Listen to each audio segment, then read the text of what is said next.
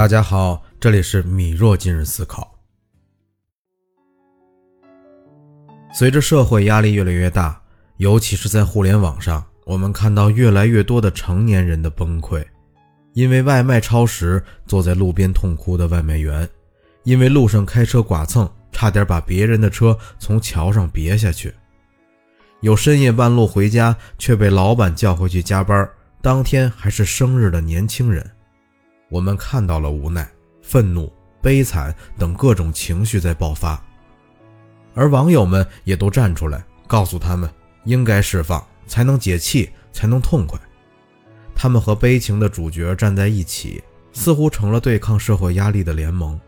他们主张着成年人也有释放情绪的权利，也有控制不住情绪的时候，情绪空前高涨。可热度过去之后呢？生活压力还在你背上。所有的责任都要你来负，而网友们又奔向下一个情绪失控的成年人。可能你不禁要问：难道成年人一定要情绪稳定吗？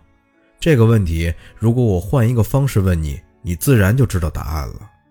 你准备好承担情绪失控的后果了吗？是的，成年人不一定要情绪稳定。我何必要这样高要求自己呢？前提是。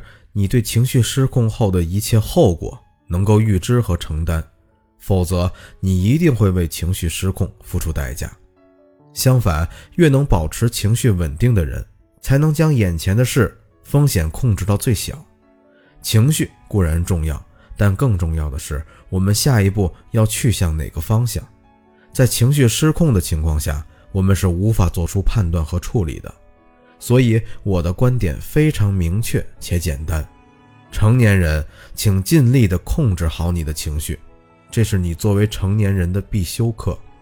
今天我之所以想聊这个话题，是因为当你的认知提升越高时，情绪对你的影响越小，你对事物的判断才越准确。现在越来越多的网络段子或者毒鸡汤，让成年人的心智退回到孩子的程度。它可以让你一时忘掉痛苦，在遭遇困难时选择最轻松的应对方式，但是后果可不一定是好的。所以，我希望作为成年人，并且正在听节目的你，能够意识到，情绪是你的一部分，你要学会控制它、消化它，这也是你提高认知、提高思维方式的重要的基础。